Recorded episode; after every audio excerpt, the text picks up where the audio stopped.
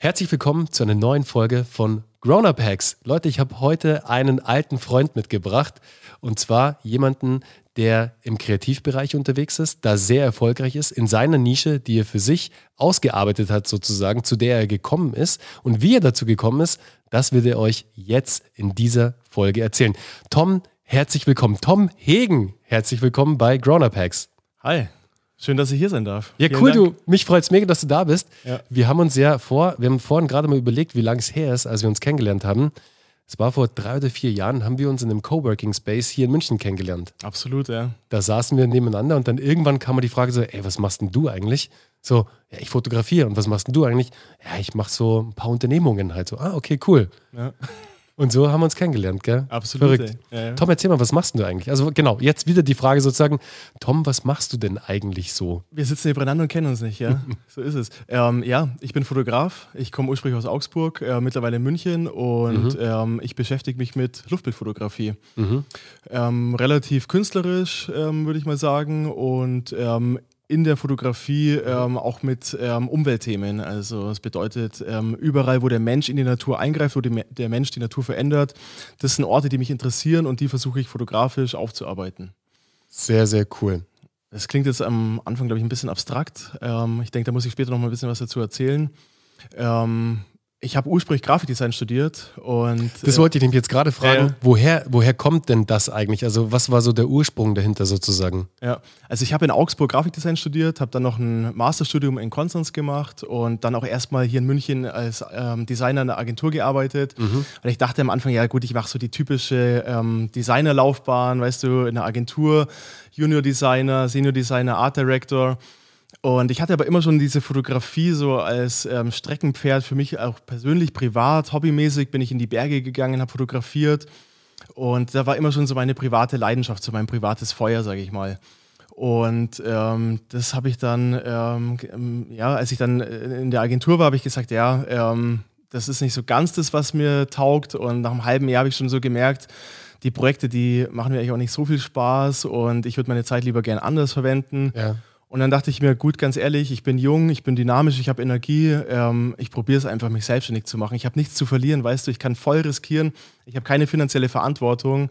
Und dann habe ich nach einem halben Jahr in meiner Probezeit noch gekündigt und ähm, alles irgendwie eine Waagschale geworfen und gesagt, ja, Fotografie, da habe ich Bock drauf und da ist meine Leidenschaft drin und ich denke, das ist auch das Wichtigste, dass du einfach Leidenschaft hast bei dem, was du machst. Ja. Weil nur so irgendwie kommt auch die Motivation raus und so bist du auch bereit, die Extrameile am Ende des Tages zu gehen. Total. Ja, mega cool. Du sag mal, und wie, wie hast du dann für dich sozusagen deine Nische innerhalb der Fotografie entdeckt? Weil jetzt Fotograf zu werden, ist ja auch so, da bist du halt am Ende einer unter sehr, sehr vielen. Wenn du nicht so was ganz Spezielles, Uniques hast, so etwas, was dich ausmacht, so ein Wiedererkennungswert, wo jeder sofort sagt so, krass, das ist doch ein Tom Hegen. Ja, also es war natürlich ein Prozess. Ich versuchte das mal so kurz runterzubrechen. Ja. Ähm, also wie gesagt, ich habe den Background als Grafikdesigner und ich denke, das sieht man auch in meiner Fotografie, wenn man später vielleicht mal auf Instagram oder sonst wo geht. Ähm, und ich habe, wie gesagt, am Anfang auch so diese typisch klassische Landschaftsfotografie gemacht, weißt du, in den Bergen, Sonnenuntergang, mit rosarotem Himmel, Staffelungen in der Landschaft und sowas, wie man es halt kennt. So. Und das hat mir immer auch getaugt. Und ähm, ich war dann aber hier in München in einer Ausstellung ähm, im Deutschen Museum und die Ausstellung hieß Willkommen im Anthropozän. Und ähm, ich fand das Plakat irgendwie cool gemacht und das hat irgendwie so mich getriggert. Und dann bin ich da hingegangen und der Begriff super sperrig hat mir halt überhaupt nichts gesagt. Und ich dachte mir, gut, das lernst halt dann einfach in der Ausstellung auch kennen. Und in der Ausstellung waren Satellitenbilder, Großformat, zwei, drei Meter. Und in diesen Satellitenaufnahmen wurde die Veränderung des Menschen in die Umwelt gezeigt. Also da waren dann Abholzung von Regenwäldern beispielsweise, große Diamantenminen in, in, Afrika oder in Australien und so weiter und so fort. Also wirklich, wo du in einem krassen Maßstab gesehen hast, wie der Mensch in die Natur eingreift. Und darum geht es im Endeffekt auch im Anthropozän. Also das Anthropozän ist ähm, zumindest bei Wissenschaftlern momentan der Begriff, dass wir in einem neuen Erdzeitalter leben, das vom Mensch gemachte Erdzeitalter. Also wir als Menschen, wir sind die treibende Kraft auf unserem Planeten geworden. Wir sind in der Lage, ähm, biologische Prozesse zu verändern, atmosphärische Prozesse, Stichwort Klimawandel. Also wir verändern im Endeffekt alles und wir haben die Kraft auf unserem Planeten. Deshalb das vom Mensch gemachte Erdzeitalter. Und ich habe diese Bilder gesehen und dachte mir, das ist einfach unfassbar. Wir sind eigentlich so klein und so nichtig, wenn man das aus so einer großen Entfernung betrachtet, aber trotzdem haben wir so einen krassen Einfluss auf unsere Erde. Und ich glaube, jetzt im Nachhinein gesehen hat das auch für mich so einen Auslöser gegeben, wo ich gesagt habe, ich würde gerne mit meiner Arbeit, äh, also mit meiner kreativen Arbeit, im weitesten Sinne einen Beitrag gerne dazu leisten ähm, und zu zeigen, wie wir auf, unser auf unserem Planeten leben und wie wir ihn vielleicht auch verändern, wie wir ihn gestalten und Leuten somit aufzeigen, ähm, dass alle Ressourcen, die wir jeden Tag konsumieren, irgendwo herkommen müssen und irgendwo dafür Orte oder Menschen in Mitleidenschaft gezogen werden. Und das ist im Endeffekt das Kernthema in meiner Fotografie. Und so bin ich dann von der schönen Landschaftsfotografie, sag ich mal, von der ähm, naturbelassenen Landschaftsfotografie auf menschgemachte Landschaftsfotografie gekommen. Und im Endeffekt fotografiere ich jetzt immer noch ja, Landschaften, aber sie sind halt von Menschen gestaltet. Also das sind beispielsweise ähm, Braunkohleminen in Deutschland, ich war vor zwei Wochen in Chile, habe ein Projekt über Lithiumabbau gemacht, auch ein super spannendes Thema momentan, also gerade auch wegen der Energietransformation. Ähm, das ist, äh, sind Projekte über Klimawandel in der Arktis ähm, und so weiter und so fort. Also wie gesagt, überall an dieser Schnittstelle Mensch und Natur. Ja, mega spannend. Und da siehst du mal, was der auslösende Vorfall, sozusagen der auslösende Effekt war, dass du diese Ausstellung besucht hast. Sonst hättest du vielleicht gar nicht diesen Anstoß gehabt damals, dass, es, dass du dich dorthin entwickelst. Wenn du da nicht hingegangen wärst, zu dieser Ausstellung damals, oder? Ja, im Vielleicht. Endeffekt, ja, im Endeffekt war es so. Also ähm, zu dem Zeitpunkt wusste ich das natürlich auch nicht, dass die Ausstellung vielleicht mich mal so stark beeinflussen würde. Und natürlich haben da noch zwei, drei andere Faktoren dann eine Rolle gespielt. Also in der Zeit, ähm, als die Ausstellung war, das war vor sechs, sieben Jahren, meine ich, da ist auch gerade dieses Drohnenthema hochgekommen. So, da konntest du dann anfangen, ähm, so kleine Drohnen zu kaufen und sowas. Und das hat mich dann auch interessiert. Und ich habe dann angefangen, meine eigene Drohne zusammenzuschrauben. Ein halbes Jahr lang habe ich dann an so einer Drohne rumgebastelt, wie so ein Elektrotechnik-Nerd irgendwie. Und weißt du, ich bin halt Gestalter. Ich hatte davon keine Ahnung, aber ich wollte einfach nur eine Kamera in die Luft bekommen. Ja. Habe ich ein halbes Jahr lang dran rumgeschraubt und ähm, mich dann so um diese ganzen Komponenten, dass ich sie auslösen kann, fernsteuern kann, kümmern. Weil ich wollte unbedingt, das ist mir auch immer wichtig gewesen, einfach eine gewisse Qualität auch in die Fotos reinbekommen. Und zu dieser Zeit gab es zwar Drohnen, aber die hatten nicht die entsprechende Bildqualität.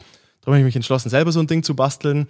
Und wie gesagt, ein halbes Jahr. Und ähm, dann hatte ich den ersten Flug, wo ich eigentlich nur um die Gestaltung mich kümmern wollte. Also wirklich mal so Bildaufbau und sowas.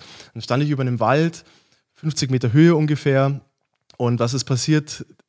Der Akku hatte irgendwie einen Spannungsabfall und die Drohne ist aus 50 Meter Höhe abgeraucht auf mit dem Boden. Der, mit, mit Kamera, der Kamera oh, auf dem Boden zerschellt. Der Akku auf dem Boden aufgekommen und der ist dann oh, explodiert. Ach krass. Der komplett, das war im Juli und der komplette Wald war dann in Nebel eingehüllt. Wow. Und ich hatte wirklich Glück, dass da halt auch nicht zum Brennen angefangen hat. Also es war so richtig beschissen. Und ich dachte mir halt auch so, ganz ehrlich, du hast ein halbes Jahr lang ein paar tausend Euro da reingesteckt und hast da nur so äh, diffizil rumgearbeitet für nichts. Ich hatte ja nicht mal ein einziges Bild auf das, was es bei mir ankommt am Ende des Tages. Ich hatte gar nichts im Endeffekt. Ach ja, okay, krass. Ja, also das war ein richtiger Abfuck, wie du ja. jetzt sagen würdest. Ja. Und ich dachte dann auch erstmal, boah, ich habe eigentlich keinen Bock mehr auf das Thema und äh, habe das dann erstmal irgendwie alles in eine Kiste gepackt und in den Schrank gestellt und mich dann erstmal gesammelt, so Urlaub gemacht. Und dann habe ich gesagt, okay, ganz ehrlich, ich baue das wieder zusammen, Schadensanalyse und ähm, ich habe da Bock drauf und ich will da dranbleiben und sowas. Also von dem ich will eigentlich sagen, der Weg am Anfang war schon echt auch holprig. So, ich hatte schon wirklich auch richtig herbe Rückschläge, wo ich mir so dachte, ey, ganz ehrlich, was machst du da eigentlich? Hat das mhm. überhaupt einen Sinn? Wer interessiert sich denn überhaupt dafür? Und ich bin aber einfach dran geblieben und ich glaube, das ist auch einfach wichtig, gerade in unserer Branche so als Kreative, als Fotografen, als Gestalter, als Designer, dass du ähm, ja so eine gewisse Beharrlichkeit auch hast und an Themen dranbleibst und vielleicht auch, wenn es mal nicht schmeckt ähm, oder wenn so deine Komfortzone erreicht ist, dann trotzdem noch diesen Schritt weitermachen, aus der Komfortzone rausgehen. Und dann wird es erst richtig interessant und dann entstehen auch Projekte, die sind ähm, vielleicht noch nicht so oft gesehen. Ja. Also die Erfahrung habe ich gemacht und ähm, das war zum Beispiel auch in der Arktis. Ja. Ich, ich habe ein Projekt in der Arktis gemacht, wie gerade erzählt. Was auch, was auch ein super geiler äh, Bildbank geworden ist, beziehungsweise die Bilder, die rausgekommen sind, sind mega. Also ich kenne die ja, die sind der Hammer. Also nur mal ganz kurz für euch, ähm, wenn ihr es noch nicht ganz äh, erschließen konntet sozusagen. Der Tom macht Landschaftsbilder, ja, aber super abgefahrene. Es bedeutet, er hat ja schon gerade von der Drohne erzählt, er macht Aerial Photography sozusagen. Also er geht in die Luft und fotografiert von oben auf das Bild, das er schießen möchte, sozusagen, das er gestalterisch einfangen möchte, von oben nach unten. Und das macht er entweder mit einer Drohne oder hauptsächlich auch mit der Hilfe eines Helikopters, mit dem er fliegt, wo er dann aus dem Helikopter heraus schießt, aber wirklich manuell schießt. Da ist kein riesengroßes äh, Teil dran, irgendwo, wo die Kamera dranhängt, sondern der Tom hängt sich da tatsächlich ganz mutig sozusagen aus dem Heli raus. Äh, wahrscheinlich bist du auch irgendwie befestigt oder so, also dass ja, du rausfahren also kannst. Das, also so richtig so immer, das sieht immer waghalsig aus und sowas, aber natürlich hast du irgendwie einen Sicherheitsgurt an Ja. und doppelt gesichert und so weiter. Und dann wird auch geschaut, dass an der Kamera alles fest ist, weil wenn da irgendwas hinten in den, in den Heckrotor reinkommt, dann ist vorbei. Ja, so. klar. Also, das Genau. ist auch wirklich krass. Also, ich war jetzt ähm, im Juli für drei Wochen in Amerika, Mhm. bin, mit- bin mit dem Helikopterpiloten quer durch Amerika geflogen für ein Riesenprojekt, ein Buch, das wahrscheinlich nächstes Jahr rauskommen wird. Mhm. Und ähm, das war ein Privatpiloten, das war seine eigene Maschine, irgendwie so für einen Helikopter für 300.000 Euro. Und wir haben jeden Tag den Helikopter am Morgen zwei Stunden lang gecheckt, jedes Rotorblatt, alles genau Ja, unter die verrückt. Lupe genommen. Ja, musst Weil du das, ist einfach, klar. das ist deine Ja. Lebensversicherung Ende Ja. Tages so. Ja, also von dem her, das äh, klingt oder sieht vielleicht auch ein bisschen waghalsig aus so, aber es ist schon wirklich viel Vorbereitung mit dabei, viel Research auch am Anfang, was sind die Orte, die ich fotografieren möchte, wie bekomme ich Genehmigungen dafür, wie komme ich überhaupt dahin und so weiter. Also das ist ja alles, was man dem Bild am Ende des Tages nicht sieht. Ja, Und die äh, Orga dahinter, die, die, die komplette, die Administration dahinter. Du hast ja. das, wir hatten ja im Vorgespräch auch schon kurz drüber gesprochen. Neben dem Kreativen ist da noch sehr viel Unternehmerisches, das du da ja machen musst. Also egal, ob es Anfragen sind, äh, PR-seitig, Marketing-seitig, neue, neue Konzepte auch entwickeln, wo wir jetzt wieder eher ins Kreative kommen. Also du bist schon relativ gut ausgelastet so den ganzen Tag, was du mir so erzählt hast. Da tut sich schon ganz schön viel immer bei dir. Ich habe jetzt einen Punkt und der interessiert mich total. Also es ging ja los bei dir mit der Drohne, die du selbst zusammengebaut hast. Dann hattest du die ersten Ideen sozusagen, was du machen möchtest. Und dann hattest du ja auch die erste Idee sozusagen für dein eigenes Buch ja auch. Wie bist du denn da dran gegangen, um das wirklich zu realisieren, dass du es auf den Markt bringst? Weil ein Buchband rauszubringen, jetzt im, im, im Fotobereich, ich meine, das sind große Bücher mit, einem, mit einer guten Bildqualität, das kostet relativ viel Geld, erstmal initial, um sowas rauszubringen. Wie Ja. hast denn du das damals gemacht, Tom? Also es war für mich natürlich auch erstmal ein Lernprozess. Ich musste erstmal schauen, ja, an welchen Verlag gehst du denn ran? Machst du es über einen Verlag? Machst du es vielleicht auch selber? Ähm, wie groß druckst du so ein Buch, mit, in was für eine Ausstattung? Also machst, du musst eh spezielles Fotopapier dann wählen, wenn du halt einen gewissen Qualitätsanspruch hast, weißt, Hardcover, Leineneinband und so weiter. Und dann lässt du dir Angebote anholen, dann siehst du schon mal, okay, das kostet einfach mal eine Stange Geld. Und ich hatte dann Verlage gesucht. Ähm, also ich glaube, über die Idee des Buches brauche ich jetzt nicht sprechen. Das erste Buch, das ich gemacht habe, das ist Habitat, das kann man auf meiner Webseite sehen. Und das beschäftigt sich genau mit diesem Thema Mensch und Natur. Tom Also- tomhegen.de ist die Website, gell? Und .com, genau. Genau, .com. Und wenn du da draußen jetzt auch quasi zum Podcast, wenn du jetzt gerade zuhörst, dir auch mal die Bilder anschauen willst, dann gehst du am besten auf Instagram, suchst einfach nach Tom Hegen, da kommst du relativ schnell auf seinen Account. Hat auch relativ viele Follower. Wie viele Follower hat denn dein Account, Tom? Ja, 60.000. 60.000. Auf jeden Fall sind da Toms Bilder und dann kriegst du auch gleich eine Idee, wie das Ganze aussieht, jetzt, wenn du uns beiden zuhörst, sozusagen. Genau, also von dem her jetzt inhaltlich in das Buch, da will ich nicht zu tief einsteigen, aber wie ich dazu dann gekommen bin, das umzusetzen, wie gesagt, ich habe einen Verlag gesucht und die, der Verlag hatte dann auch Bock drauf, aber die, ähm, der Deal war im Endeffekt, ähm, sie haben eine Auflage rausgebracht und ich musste ähm, aber eine gewisse Stückzahl abnehmen. Das waren über 1000 Bücher da in, in der Anfangsphase, die ich für mich abnehmen musste. Und so war dann auch die Druckauflage querfinanziert. Und ich bin dann rangegangen und habe ähm, ähm, eine Crowdfunding-Kampagne gestartet auf Kickstarter ähm, und habe dann im Endeffekt ähm, das Buch äh, als Vorbestellung angeboten, mit ein paar Goodies noch mit dabei. Also ich hatte dann noch Postcard mit angeboten und so spezielle Packages mit dem Poster und so weiter. Und für mich war das einfach auch eine super Plattform, um erstmal zu, also als Beta-Test zu schauen, ja, gibt es denn überhaupt eine Zielgruppe, gibt es denn Ja, einen geil. Markt, gibt es denn Abnehmer für, für dieses Produkt? Und es hat mega gut funktioniert. Ähm, ich hatte dann, weiß schon gar nicht mehr, ich glaube 600, 700 Bestellungen so über, über Crowdfunding. Hab dann Wie bist du, also wie sind die 600, 700 Leute auf dich äh, gekommen, weißt du, weil das ist ja auch der größte, äh, das größte Problem, was du ja bei Crowdfunding-Kampagnen hast, ist, dass du die Message nicht rausbringst. Also, dass zu wenige Leute Ja, von deinem Projekt erfahren. Ja, genau. ja, genau. Ja. Also das war auch schon zu einer Zeit, da hatte ich dann das mit der Luftbildfotografie, hatte ich dann schon ein, zwei Jahre gemacht. Und ich Okay. Mhm. hatte dann schon die ersten Ausstellungen gemacht. Und ich hatte da zum Beispiel auch immer geschaut, dass ich irgendwie Mailverteilerlisten rumliegen habe, weiß, dass sich Leute sehr eintragen. Ja, cool, super. Kontakte gesammelt, angefangen mal hier auf Facebook ein bisschen aktiver Ja. zu sein, auf LinkedIn aktiver Super. Mhm. zu sein, auf anderen Behance zum Beispiel bin ich auch super aktiv. So für mich als Kreativer total interessant.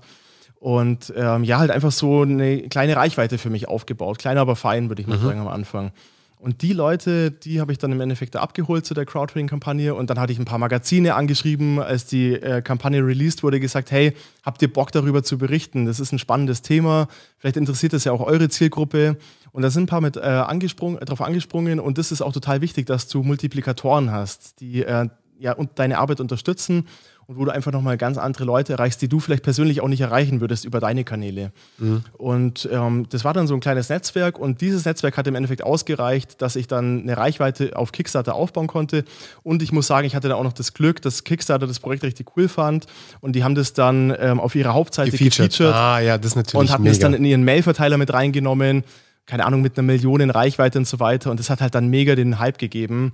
Und da hatte ich da irgendwie 40.000 Euro eingesammelt über Crowdfunding hatte dann 700 Bestellungen und die musste ich natürlich dann nach Crowdfunding auch alle verschicken. So, das war dann so das nächste Ding. Also bei mir in der Wohnung, da sah es aus, wirklich überall Packungen und Bücher. Weißt, bei mir sind dann irgendwie drei Paletten vom LKW runtergekommen, Bücher, die ja, musste klar. ich alle in den ersten Stock tragen. Habe ich meine ganze Familie eingespannt zum Verpacken. Also das war so richtig Geil. so aus der Garage raus. Super, das erinnert mich so krass an mein allererstes Unternehmen, Tom. Da habe ich äh, mit, einem, mit, einem, mit meinem damaligen Partner haben wir ein ja, ein Kinderspielzeug, ein Produkt für Kinder aus, ähm, aus Taiwan importiert. Und wir sind so blauäugig an dieses Thema dran gegangen. Ich sag's ja, wir haben einen Hochseekontainer bestellt und haben uns noch gar nicht so groß Gedanken gemacht, so mit Lager. Wir haben halt gesagt, ja, das lagern wir im Keller so bei meinem Buddy Passt halt schon, da. Kommt Passt halt schon. Ja. Dann kommt da auf einmal halt so ein LKW an am Liefertag und stellt uns halt so einen Hochseekontainer dahin. Also mit ja, 15.000 von den Dingern. Ja. Und er fragt so, wo sind eure Hubwagen? Und wir so, haben wir nicht. Hier, meine Arme. Genau. Und der war natürlich mega angepisst, weil wir mussten den LKW entladen sozusagen ja. und alles händisch in diesen Keller runtertragen. Genau. Das war crazy. Also nur kurzer Exkurs. Ich kenne das, wie sowas dann ja. ausarten kann. Und da denkst du auch nicht dran, weißt du, am Anfang denkst du dir so, gut, du bist halt Fotograf, du machst halt ein Buch, fertig, ja, dann ist das Buch da und dann ist es verkauft. Aber dieser ganze Prozess dahin, äh, Druckvorstufe, weißt du, ich habe ja alles selber gemacht. Das ist auch das Coole, wenn als Grafikdesigner kannst du halt das dann auch alles selber klar, in die Hand nehmen. Das ist voll geil, ja, also ist mega. Ähm, aber da hängt so viel noch hinten mit dran und dann hast du Versandrückläufer, die du bearbeiten musst, dann kommen Sachen nicht an, dann hast du, keine Ahnung, falsche ähm, Versandhülsen bestellt oder sonst was, mhm. musst das Zeug irgendwo lagern. Also das sieht ja keiner am Ende des Tages, aber das ist alles Arbeit, die irgendwie auf dich zukommt. Ja. Und von dem her, das war so ein, das hat super gut funktioniert, die Leute waren mega happy und das war das erste Buch und ähm, das hat mir dann auch eine super Reichweite gegeben. Das hat dann, haben dann viele Magazine mit aufgegriffen, ich hatte dann Ausstellungen zu dem Buch und so weiter. Und so ist der Ball eigentlich ganz dynamisch ins Rollen gekommen. Wie gesagt, das ist jetzt so, ähm, also 2018 ist das Buch mhm. dann rausgekommen. Ja. Ähm, und seitdem sukzessive, also du hast es ja auch mitbekommen, bei äh, einem Coworking saßen wir dann zusammen ja. auch. Und seitdem ist immer was gegangen und ähm, ja, mittlerweile sind auch die Projekte größer geworden und ich kann auch irgendwie in größere Projekte investieren. Also das ist echt eine schöne Sache. Ja, cool. Und du hast ja auch ähm, den Lockdown beziehungsweise auch ähm, ja, das erste Jahr Corona sozusagen, das hat dich als Kreativen natürlich auch krass getroffen, wie so viele da draußen, uns auch, wie alle halt erstmal. Jeden. War das ja. halt so, okay, shit, was passiert jetzt hier? Ja. Und du hast da echt einen ganz smarten Move gemacht, den du da für dich entdeckt hast, wie du daraus sozusagen ein komplett neues Projekt entwickelt hast, weil die eine Tür ist zugegangen, du hattest eigentlich was anderes vor, mhm. du wolltest eigentlich ein ganz anderes Projekt machen, das auch schon sehr durchgetaktet und durchgeplant war. Dann ging es aber einmal nicht, weil du nicht mehr fliegen konntest und nicht ja, genau. in dieses Land konntest. Aber hattest dann eine ziemlich geniale Idee, wie du diesen Lockdown, der in Deutschland und natürlich auch auf der ganzen Welt sozusagen zu, zu, zugange war, aber jetzt explizit in Deutschland für dich genutzt hast. Und daraus ist ja dein letztes Buchprojekt entstanden sozusagen. Erzähl uns da mal ein bisschen was drüber. Ja, genau. Also du hast es ja schon schön eingeleitet. Ähm, das zweite Buch, das ich gemacht habe, das trägt den Titel Airports und im Endeffekt geht es darum, Flugzeuge und Flughäfen im absoluten Stillstand zu zeigen. Mhm. Also das Projekt, das habe ich letztes Jahr im ähm, März aufgenommen. Ähm, während dem ersten Lockdown, ich wollte da, wie gesagt, auch gerade nach Chile ein anderes Projekt machen, mhm. aber eine Woche bevor mein Abflug war, kam dann der große Lockdown in Deutschland und alles war tot. Und dann hatte ich in der ARD einen Fernsehbericht gesehen und ähm, dort waren am Frankfurter Flughafen alle Lufthansa-Maschinen, die halt normal in der Luft sind, aber einfach dann ja keinen Nutzen hatten, weil 96 Prozent weniger Flugbewegungen waren die waren halt alle auf den Landebahnen quer geparkt. Also die haben dann die Start- und Landebahnen als Parkflächen benutzt für die ganzen Chats. Und das war halt so ein krasses Bild und ich äh, dachte auch schon so, ich würde das gerne fotografisch aufarbeiten, weil das für mich auch ein super interessantes Thema war, weil, weißt du, wenn du das dir mal überlegst, eigentlich ähm, die Globalisierung, die wir heutzutage haben, der Motor dieser Globalisierung ist eigentlich die Luftfahrtindustrie, weil nur die in der Lage ist, unsere Welt so stark zu vernetzen. Also würde es die Luftfahrt nicht geben, hätten wir die Globalisierung nicht und gleichzeitig hätten wir auch den Coronavirus nicht so stark ja, gehabt. Ja. Weil nur der, ähm, weißt wenn du sowas vor tausend Jahren gehabt hättest, dann wäre das in Wuhan gewesen und es hätte hunderte von Jahren gedauert, bis es mal irgendwie nach Europa gekommen wäre. Aber heute bist du halt innerhalb von acht Stunden von München nach New York geflogen. Das heißt, so ein Virus, der kann sich halt innerhalb von einer Woche über die komplette Welt ausbreiten. Also die Luftfahrtindustrie ist ähm, der Motor der Globalisierung und ist aber auch gleichzeitig verantwortlich für ähm, diese Viruslage, die wir momentan haben. Mhm. Und ähm, paradoxerweise ist sie auch gleichzeitig der größte Verlierer in der Corona-Krise, weil es halt einfach keine Fluggäste mehr gab. Ja, es war ja alles gesperrt.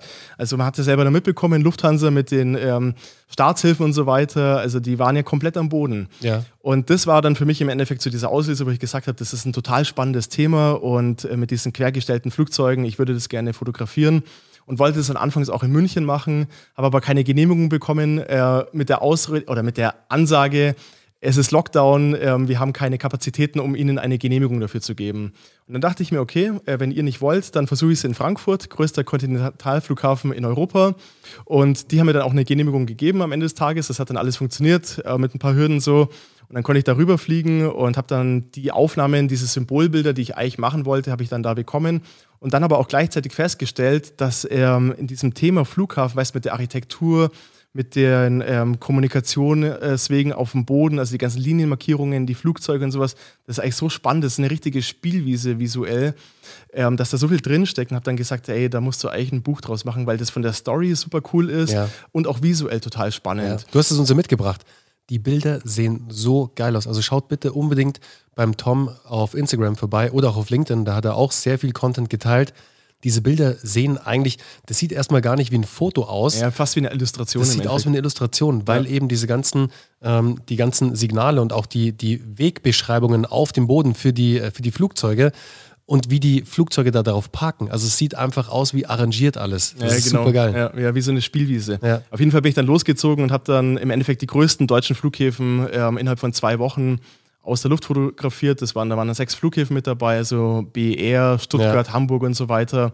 Hab die dann alle abgeklappert und ähm, ja, im Endeffekt dann so aus der Not eine Tugend gemacht und äh, bin dann so zu meinem zweiten Buch gekommen. Ja, super. Und das Geile war ja, und das hast du ja schon erzählt, und da muss ich noch ganz kurz darauf eingehen, weil es so eine geile Refinanzierung vom Projekt auch ist. Ja. Du hast ja dann auch gemerkt, oder im Gespräch hat sich dann auch ergeben, dass ja auch ganz viele Fernsehsender und deutsche Medienoutlets auch bei den Flughäfen angefragt haben, um Bildmaterial zu erhalten. Nur haben die leider von der Flugsicherung damals, glaube ich, keine Freigabe gekriegt. Du eben schon. Ja, genau. Und was du natürlich als smarter Fuchs gemacht hast, du hast dann bei den Fernsehsendern angerufen und hast ihnen halt angeboten, dass du für ihnen, für, für, für sie Footage aufnehmen kannst und hast immer in deinen ähm, Pausen sozusagen, wenn du gerade eine Runde gedreht hast um den Flughafen, kurz geswitcht von der Fotoaufnahme auf die Videoaufnahme, hast dann Videocontent gesammelt und den hast du schön lizenziert an ARD, ZDF etc. pp. Ja, genau. Ja. Boom. Ja, geil. Also so musst du es machen. Ja, ja. geil. Super geil. War eine coole Sache, ja, auf jeden Fall. Dass die da nochmal auf den Zug gesprungen sind hat mich gefreut und so hatte ich dann auch den Helikopter wieder querfinanziert, also hat gut gepasst. Super geil. Ja. ja, und du musst auch, und wie du es ja machst, Tom, du musst heute als Fotograf oder wenn du im Kreativbereich unterwegs bist, dann bist du nicht nur kreativer, sondern du bist Marketer, du machst Marketing ohne Ende, du bist Pressesprecher sozusagen, du machst Presse ohne Ende, weil erstmal bist du natürlich eine One-Man-Show sozusagen. Du auf sehr vielen unterschiedlichen Baustellen unterwegs. Da gibt so es so einen geilen TikTok-Trend und Instagram-Trend gerade, wo äh, Menschen sich filmen, so, hey, hey, ich weiß nicht, ob ihr das schon mal gesehen habt, dann macht halt eine Person, verkleidet sich immer wieder kurz und sagt halt so, hey, ich bin der CEO, hey, ich bin der Marketer, hey, ich mache hier Customer Support, deng, deng, deng. Und so ähnlich ist es ja bei dir auch. Absolut, ja. Du kümmerst dich um sehr viele Sachen, aber was du sehr, sehr gut machst, Tom, und das muss ich dir auch an der Stelle sagen, du vermarktest dich als Fotograf sehr, sehr gut. Du hast vor allem auch einen Riecher dafür, auf welchen Plattformen du aktiv sein musst und wo du vielleicht nicht so aktiv sein musst. Und hast zum Beispiel ja auch für dich LinkedIn als Plattform entdeckt, weil du ganz klar auch sagst, auf dieser Plattform, da sind die Menschen, die für deine Nische, die deine Nische A verstehen, die mhm. sich dafür interessieren und die auch nicht so ganz oberflächig sind wie auf Instagram. Weil, sind wir mal alle ehrlich, Instagram ist schon einfach verdammt oberflächlich. Absolut. Da ja. ist halt alles nur, da muss alles immer super shiny sein. Sobald es ein bisschen Tiefgang hat, gehen die Leute, nicht rein, nicht die, die, die, steigen ja. da nicht ein, die sind da weg. Bei LinkedIn aber, da ist es schon ein bisschen, da lassen sich die Leute auch challengen, da wollen die Leute ein bisschen einsteigen und auch das hinter dem Bild die verstehen. wollen auch eine Story konsumieren Genau. dort. Und das hast du bei Instagram beispielsweise nicht. Also Instagram ist einfach super oberflächlich, super kurzlebig. Also Ja. du schaust ein Bild an und es ist schon wieder weggeswiped. Also du hast vielleicht eine Interaktionszeit von zwei Sekunden oder wenn es Verrückt, dir ja. gefällt, irgendwie dann halt zehn Sekunden Ja. fertig aus. Aber ich hatte so das Gefühl, als ich dann angefangen habe, mich auf LinkedIn stärker ähm, auseinanderzusetzen, ähm, dass das eine Plattform ist, wo du einfach auch in die Tiefe gehen kannst, wo du auch eine Geschichte erzählen kannst und die Leute das auch interessiert und du mit den Leuten anders interagieren kannst. Und was ich natürlich auch spannend finde, ist, dass du auf LinkedIn eine andere Zielgruppe hast. Also es sind vor allem ja, Entscheidungsträger, Leute in Führungspositionen. Und das ist halt für mich als Fotograf dann wiederum interessant, ähm, vielleicht dort auch mit Unternehmen, mit Galerien, mit Museen Kooperationen einzugehen. Also Ja. ich glaube, ich habe auch schon so die ein oder andere Kooperation dann ähm, über LinkedIn letzten Endes klar gemacht. So Ja, zumindest, genau, erster Touchpoint und dann steigen die Leute ja immer, ich meine, ihr kennt es ja auch alle selbst, man entdeckt irgendwo etwas, man weiß gar nicht mehr genau, wo man es entdeckt hat, aber man Hat's entdeckt es irgendwo gesehen so. und ja. dann steigt man tiefer ein. Genau. Down the rabbit hole, dann gehst du runter, dann bist du auf einmal auf dem Blog, dann bist du auf anderen Magazinen, dann schaust du auf einmal YouTube-Videos und auf einmal bist du in der Genau. und dann Welt hast du es drin. da wieder gesehen, dann bist du vielleicht noch auf Genau. der Webseite gewesen, dann mal über einen Newsletter oder vielleicht auch mal in einem physischen Magazin gesehen, also mehrere Touchpoints. Und irgendwann sagt man dann so, ach geil, das ist ja genau das Ding, was ich für mein Projekt eigentlich brauchen würde. Ja. Also du, du brauchst einfach eine gewisse Sichtbarkeit. Und das Coole ist einfach, wir leben in einer Zeit, wo diese Sichtbarkeit und Reichweite im Endeffekt, die kannst du dir kostenlos aufbauen. Das ist voll geil. Also es kostet Zeit, klar, Ja. aber ähm, keine finanziellen Ressourcen im Endeffekt. Und du kannst halt sehr spitz auch die Leute erreichen heutzutage. Ja, ja, absolut. Das ist mega. Ja, cool. Und das finde ich eben so geil. Also da hat LinkedIn dir bestimmt das ein oder andere Mal geholfen, den richtigen Entscheider irgendwie zumindest das erste Mal anzutreffen. Und daraus haben sich ja auch, und du hast es ja gerade vorhin erwähnt, neben deinen Marketingtätigkeiten haben sich natürlich auch extrem geile Kooperationen mit Brands ergeben, wo man erstmal im ersten Schritt gar nicht dran denken würde. Also du kannst ja mal gerne irgendwie ein, zwei Kooperationen erzählen, mit denen du gerade zusammenarbeitest. Oder ich, ich äh, leite mal ein sozusagen. Also du machst mit einer großen Fashion-Brand ja was, mit Hugo Boss und mit einem Sneaker-Brand, mit Allbirds. Also da denkt man ja erstmal gar nicht dran. Das ist so, what? Ja, ja, absolut nicht. Also das hätte ich auch niemals für möglich gehalten. Wie gesagt, die Fotografie, die ich mache, diese Umweltthemen, dass dann irgendwann mal irgendwie ein, ein, eine Fashion-Marke auf dich zukommt oder hier ein Sneaker-Hersteller. Oder momentan mache ich auch was mit Salomon und habe mit denen ähm, hab Snowboards rausgebracht mit meinen Motiven. Und ähm, das ist einfach was, das hältst du nicht für möglich. Ja? Also ich bin zwar viel auch in Magazinen gefeatured, beispielsweise im National Geographic oder BBC Science oder Geo oder wie sie alle heißen. Das sind halt Wissenschaftsmagazine, wo es auch sehr naheliegend ist, dass meine Arbeit dann erscheint, weil es einfach auch eine Geschichte zu erzählen Ja, gibt. ja. Und das funktioniert auch alles gut, aber ähm, das Interessante ist im Endeffekt, dass es auch aus dieser Welt dann rausgehen kann. Ähm, und genauso äh, Lizenzgeschäfte für Apple oder für Samsung beispielsweise, wo dann meine Bilder als Wallpaper für Smartphones eingesetzt ich erinnere werden. mich genau, mit Samsung hattest du damals auch eine Kooperation, gell? Ja, genau. Das war ganz relativ am Anfang noch. Ja, das, Und, und das sind wirklich, das sind, ähm, das sind schöne Sachen, ähm, wo du halt auch siehst, okay, du brauchst heutzutage vielleicht keinen Repräsentanten mehr, äh, der dich als Fotografen vertritt. Nee, du kannst das heutzutage auch all- alles selber machen und mich schreiben die Marken alle direkt selber du an. bist das beste Beispiel, Tom. Ja. Und genau, also ich, bin für mich da auch das beste Beispiel, wie Ja. du sagst. Also ich sehe, dass es funktioniert und dass die Leute auf mich zukommen. Und ähm, ich bin auch von meiner Persönlichkeit einfach so, dass die Leute, weißt ich mag diesen zwischenmenschlichen oder sehr menschlichen Kontakt auch so, ähm, ja nicht intim, aber pri fast privat irgendwo. Und das schätzen die Leute und die Marken einfach sehr. Oder auch wenn ich jetzt zum Beispiel große Drucke an Kunden ausliefere, Ja, dann mache ich das teilweise erzählt, ja, geil. persönlich. Und die Leute, die haben dann irgendwie so einen Moment und sagen so, ach krass, das hätten sie jetzt nicht gedacht. Verkleidest du, dich, verkleidest du dich dann eigentlich als DL-Bote und löst dann erst auf oder sagst du gleich? Das sollte ich mal machen, das ist eine geile ist Idee. Ja. Nee, aber dass die Leute dann halt so denken, ja krass, okay, ist cool, dass jetzt der Künstler auch persönlich vorbeikommt und nicht irgendwie so in einer anderen Sphäre lebt. Also ich mag auch diese Bodenständigkeit irgendwie total Ja. gerne. Und ja, also da fühle ich mich wohl und das funktioniert gut. Super geil. Also da draußen einfach nur die Message an dich. Solltest du im Kreativbereich unterwegs sein, vielleicht sogar als Fotograf unterwegs sein, nimm dir den Tom unbedingt als Beispiel. Der macht wahrscheinlich auch nicht alles richtig. Der lernt auch noch sehr viel. Ist ja ganz klar, wir alle sind immer stetig am Lernen.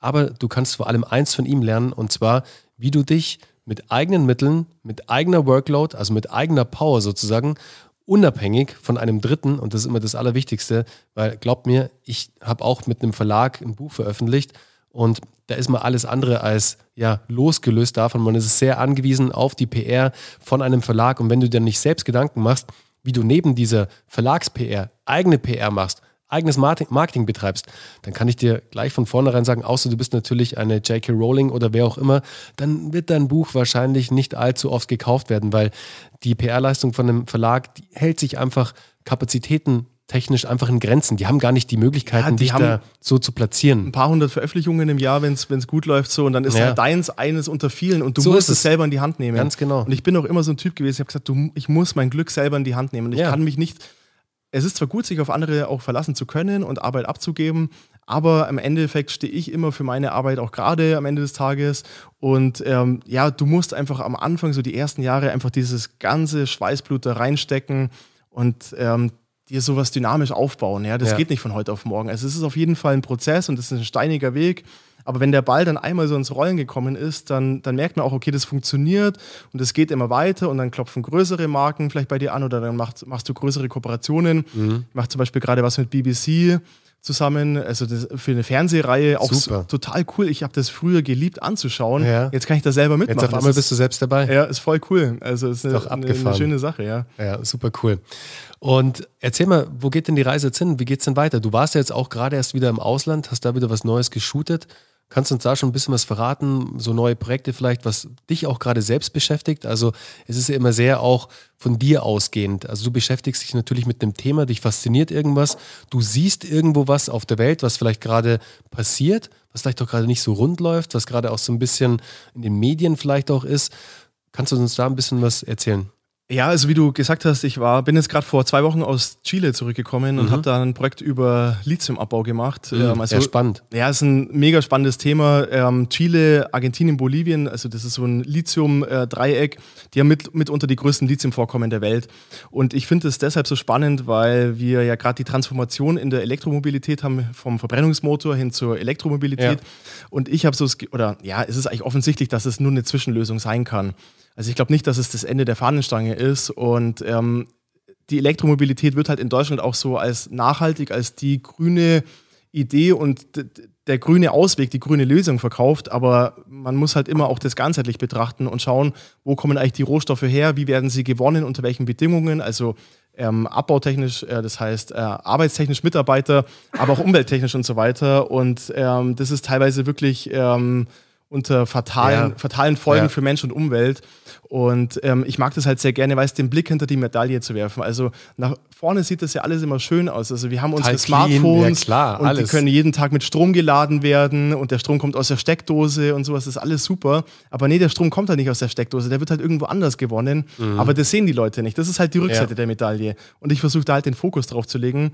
Und wie gesagt, momentan interessiert mich das Thema ähm, Lithiumabbau und auch seltene Erden. Also alles, was man dafür braucht, um beispielsweise Batterien oder Computergeräte herzustellen. Mhm. Und ähm, da war ich jetzt auch in Afrika vor zwei Monaten, habe ein Projekt aufgenommen und ähm, ja, das ist was, was mich wahrscheinlich auch noch nächstes Jahr beschäftigen wird und da arbeite ich gerade auch an einem neuen Buch. Also mal sehen, es ist auf jeden Fall in der Pipeline. Ach ja, super. Aber du bist viel unterwegs, gell? Das ist schon, was würdest du sagen, so im Jahr, wenn du jetzt deine Projekte machst, wie viele Reisetage hast du da so? Boah, es ist schwer zu sagen. Das ist auch, ähm, weißt du, jetzt mit den letzten zwei Jahren mit Corona ähm, war ich vielleicht nicht ganz so viel, wie ich es gerne ähm, gewollt hätte. Und ähm, ich hoffe, dass es wieder besser wird, ehrlich gesagt. Also es war ja mal kurzzeitig irgendwie so Licht am Ende des Tunnels sichtbar. Jetzt hat es sich irgendwie wieder verdunkelt so mit ja. der vierten Welle. Also mal gucken. Ähm, aber so Reisetage, also ich denke mal, vielleicht so drei Monate werde ich okay. wahrscheinlich, also ja. es geht. Es ist jetzt nicht, okay. dass ich ständig unterwegs bin, drei, vier Monate, sowas mhm. werde ich wahrscheinlich dieses Aber du machst das, du machst es schon so, Tom, dass du eigentlich immer die Projekte vorfinanzierst, oder? Und dann ja. aus diesen Projekten versuchst natürlich über A, ähm, Publikationen wie Bücher, dann natürlich auch Ausstellungen, Vorträge, auch die du wahrscheinlich dann auch hältst, beziehungsweise auch Brandkooperationen dann natürlich monetarisierst am Ende, oder? Genau, ja. Also es ist eigentlich ein, wie soll man sagen, äh, ja, ein komisches Geschäftsmodell, glaube ich, auf den ersten Blick. Also ich gehe immer erst in Vorleistung. Ich mhm. habe nie einen Sponsor dahinter stehen, der sagt, hey. Wäre das eine Idee eigentlich mal, dass du, dass du mit einem Sponsor arbeitest, wenn das Thema passt, wenn der Brand passt? Wenn jemand passt. Das ist ja eigentlich, eigentlich volles Patagonia-Thema so. Also Patagonia, wenn, wenn hier habt. jemand zuhört, wenn jemand von Patagonia zuhört oder North Face, ist ja auch guter Brand. Aber wobei Patagonia schon besser passen würde, einfach mit der Story. Ja. Übrigens, ein geiles Buch, Buchtipp an dieser Stelle. Lasst die Mitarbeiter surfen gehen von dem Gründer von Patagonia der die komplette Reise mit Patagonia, auch für welche Werte diese Firma steht, wie die Firma entstanden ist, ist ein absoluter Buchtipp. Also wenn ihr jetzt zwischen den Jahren und in den Feiertagen ein cooles Buch lesen wollt, dann lasst die Mitarbeiter surfen gehen von dem Gründer von Patagonia. Also nochmal, wenn du da draußen bei Patagonia arbeitest oder jemanden kennst bei Patagonia, dann mach doch mal die Intro zu Tom, weil ich glaube, dass euer Brand mega gut zu Toms Arbeit passen würde. Und Tom äh, wäre wahrscheinlich nicht abgeneigt, mit Patagonia zusammen ein cooles Projekt zu machen. Absolut, ja. Aber wie gesagt, sonst ist es immer Vorfinanzierung und du musst schon wirklich ordentlich in Vorkasse gehen. Ja, also klar, alleine so eine Heli. Also ich meine, du hast es ja gesagt im Vorgespräch, so eine Heli kostet ja auch echt richtig viel Geld. Naja, da bist du gleich mal irgendwie bei 3000 Euro in der Stunde. In der so, Stunde, ja. Ja, ja und das ist halt, also da überlegst du ganz genau, wie viele Runden du nochmal drehst und ob ja. du das Bild dann nochmal schießt oder ob du es vielleicht nicht doch schon hast. Also wenn du weißt, jede Minute irgendwie, da bläst du einfach das Geld oh, nur so raus. Das ist krass, ja. Also es ist wirklich eklig so. Und das ist ja nicht nur das, weißt du, hast ja Equipment, du hast laufende Kosten und so weiter und so fort. Also das muss man schon einfach alles auch berücksichtigen. Und ähm, wie ich dann im Endeffekt meine Arbeit monetarisiere, ähm, ist ähm, über den Verkauf von Kunstdrucken. Ich mache mhm. relativ viel auch mit Galerien zusammen. Weltweit habe ich Repräsentanten. Du bist ja auch bei Lumas, habe ich gesehen. Das ist Lumas. jetzt auch eine relativ neue Kurb, gell? So. Das läuft schon seit zwei Jahren, also ah, okay. läuft schon ein bisschen, ja. Aber ich habe immer mal wieder neue Werke auch damit mhm. dabei im Portfolio. Und ich habe dann äh, Galerien in Großbritannien, in Amerika, in Australien, die meine Werke verkaufen. Also das ist eine Geschichte. Dann mache ich sehr, sehr viele Lizenzgeschäfte. Ähm, das ist dann für Werbekampagnen beispielsweise, wo meine Motive eingesetzt werden oder hier wie für Samsung als Wallpaper und ja. so weiter und so fort. Oder das mit Hugo Boss, im Endeffekt ist es auch eine, ein Lizenzgeschäft so letzten Endes. Das ist dann so das Zweite und das Dritte sind Auftragsarbeiten. Also ich mache hin und wieder Auftragsarbeiten, wenn es thematisch passt, ähm, wenn ich halt auch gerade Zeit habe und ähm, ja, wenn das funktioniert, und das ist auch eine schöne Sache, vor allem, was ich auch cool dran finde, äh, ist, äh, weil ich bin ja eigentlich ein Dienstleister. Ich bin als Dienstleister ausgebildet, als Grafikdesigner, als Fotograf. Und äh, ich habe das auch total gern, mich dann auf so Dienstleistungsprojekte einzulassen, weil da geht es ja nicht um meine Arbeit, sondern es geht um den Kundenwunsch. Mhm. Und ich muss da nicht mir entsprechen, sondern ich muss einem Kunden entsprechen. Und das ist dann für mich auch eine schöne Abwechslung, so dass ich dann ja. mal nicht nur mit meinen Sachen beschäftigt bin, sondern auch mal mich mit anderen Themen, die mir dann so ja fast random zugeflogen kommen, sage ich mal, die auch aus ganz anderen Branchen vielleicht kommen, mich mit sowas zu beschäftigen. Und das, von dem her ist mein Alltag eigentlich ein schöner Mix aus so meinen eigenen Geschichten, wie gesagt, viel Orga, viel Research und sowas und dann hin und wieder mal Auftragsarbeiten. Ja, ja cool. Genau, so kann man sich vorstellen. Aber ihr seht ähm, aus der Story von Tom, ähm, angefangen als Grafikdesigner, dann nicht mehr so wirklich Lust auf den Job gehabt, weil er sich da einfach nicht mehr gesehen hat oder auch nicht auch ja, ausleben konnte der, im Sinne der Kreativität, sondern zu viel als Dienstleister unterwegs war und dann einfach den harten Cut gemacht hat und gesagt hat, hey, weißt du was, fuck it, ich ziehe jetzt mein Ding durch, was habe ich denn zu verlieren? Weil es kann ja auch nach vorne losgehen sozusagen. Es muss nicht immer nach hinten losgehen, Leute. Absolut. Es kann auch mal nach vorne losgehen sozusagen. Deswegen, wenn du da draußen jetzt gerade schon lange haderst irgendwie, du hast eine Idee im Kopf, die du schon lange umsetzen willst, hey, Just do it. Nicht ein besserer Zeit, es gibt keinen besseren Zeitpunkt als jetzt. Genau. Ja. Just do it. Absolut. Das ist das Ding. Deswegen, wir hoffen, wir konnten dich ein bisschen inspirieren. Ich finde deine Story super geil, Tom. Die fand ich früher schon geil. Ich finde es geil, welchen Weg du jetzt gegangen bist, wie du dich auch weiterentwickelt hast, wie du auch immer mehr unternehmerisch tätig wirst ähm, in deiner Rolle sozusagen. Eigentlich vom Kreativen dich total weiterentwickelt hast, jetzt auch zum Unternehmer, weil das muss am Ende immer sein. Wenn du da draußen, Branche. genau, ja. wenn du da draußen unterwegs bist, du brauchst diesen unternehmerischen Drive, dieses Mindset einfach. Das finde ich einfach super spannend und mir hat das Interview mega Spaß gemacht. Die Leute können dich ja auf Instagram finden, auf LinkedIn finden, unter tomhegen.com. Da findet ihr alle Infos. Ich packe auch alles hier unter die Show Notes, dass ihr alle ganz easy draufklicken könnt, ohne große Umwege. Und ich würde sagen, hey Tom, danke, dass du da warst. Vielen Dank für die Einladung. Super cool. Macht's gut und in diesem Sinne bis zur nächsten Episode. Ciao.